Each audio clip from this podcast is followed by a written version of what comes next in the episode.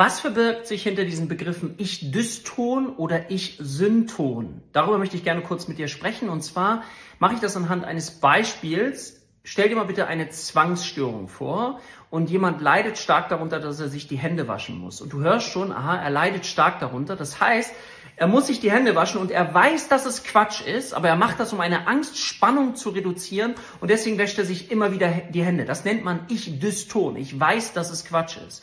Ich-Synton, wie wir es zum Beispiel bei Persönlichkeitsstörungen finden, bedeutet das jetzt bei Persönlichkeitsstörungen, es ist so tief in meinem Charakter verinnerlicht, verwurzelt, dass ich gar nicht mehr merke, dass diese Muster so unterschiedlich zur Norm sind, dass sie sich dann eben bei anderen zeigen dahingehend, dass sie mich ablehnen, ja? Also ich Synton, auch wie bei der Schizophrenie, so stark verinnerlicht und ich Töston, ich weiß, dass es Quatsch ist, aber ich muss es trotzdem tun. Als ganz einfache Eselsbrücke für dich zum Lernen.